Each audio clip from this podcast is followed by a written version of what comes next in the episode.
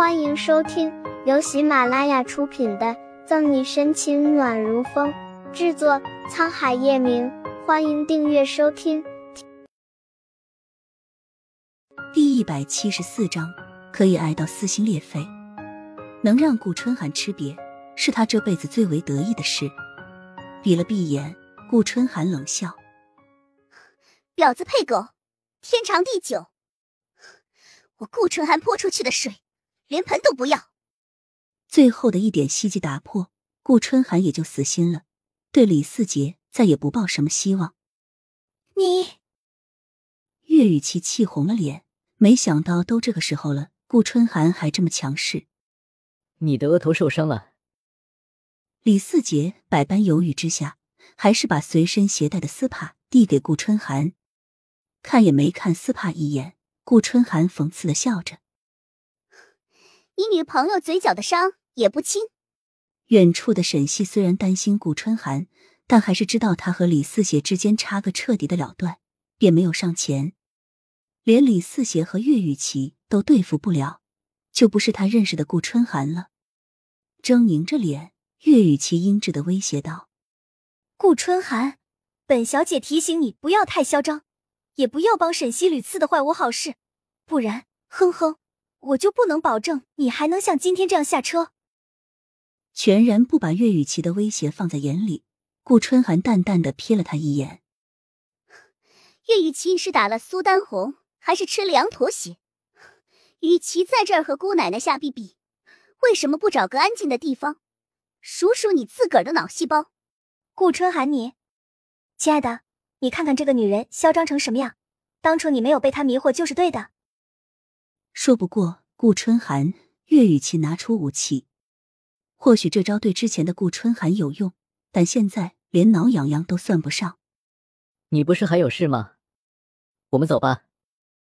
李四杰再傻也明白岳雨琪找上他的原因了。如果不是那天酒吧的事，顾春寒与他来说熟悉也陌生吧？好像记忆中他和自己就是同学，从未有过多少交集。可这两天，他一个人躲在家里想了很多，才发现很多事情都不是偶然。比如家境优渥、成绩好的他，怎么会和他上一个普通班级？比如每次放学路上，总会在同一个路口偶遇。可他的一颗心已经全部给何卷了，不管何卷是如何不堪，他的心再也容不下其他人。能答应岳雨琪做他一天的男朋友。也是为了能让何俊的骨灰有个好点的容身之处，却不想岳雨琪从一开始早就计划好了，用他来对付顾春寒。亲爱的，难道你忘记咱们今天的约定了吗？岳雨琪不走，抱着李四杰的手臂撒娇卖萌，故意着重“约定”两个字，一口一个亲爱的，声音发嗲的让人鸡皮疙瘩四起。沈西不知道顾春寒离那么近恶心不？反正他的胃里翻腾的厉害，李四杰眉头不深，僵硬的手搂着岳雨琪的腰。顾春寒，雨琪的话是为了你好，不想有什么事的话，就不要和那个警察走得太近。这句话是李四杰发自内心的，虽然他对顾春寒没有多少感情，但好歹也算得上朋友，就当是提醒。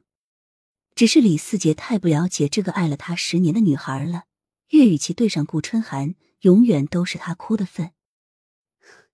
你是哪根葱？姑奶奶的事需要你管吗？顾春寒一笑，睨了一眼李四邪，然后不屑的看向得意洋洋的岳雨琪。还有你岳雨琪，我嫂嫂也是有脾气、有性子的人。她那柿子你捏不动，更不会因为谁就离开我表哥。别有事没事的就跟他捋条子。好像谁没编过筐子似的。正如顾春寒所说，他泼出去的水连盆都不会要。既然决定放下李四邪，那他也绝不会拖泥带水、犹豫不决。他可以爱到撕心裂肺，也可以走得干干脆脆。至于岳雨琪一而再、再而三的针对沈西，顾春寒也不会任由他放肆。顾春寒，不要忘记了，你也是叶家人。顾春寒为维护沈西，公然和他宣战。岳雨琪脸阴沉的可怕，他就不明白了。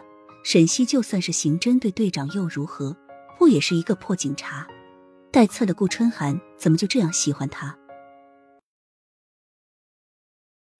本集结束了，不要走开，精彩马上回来。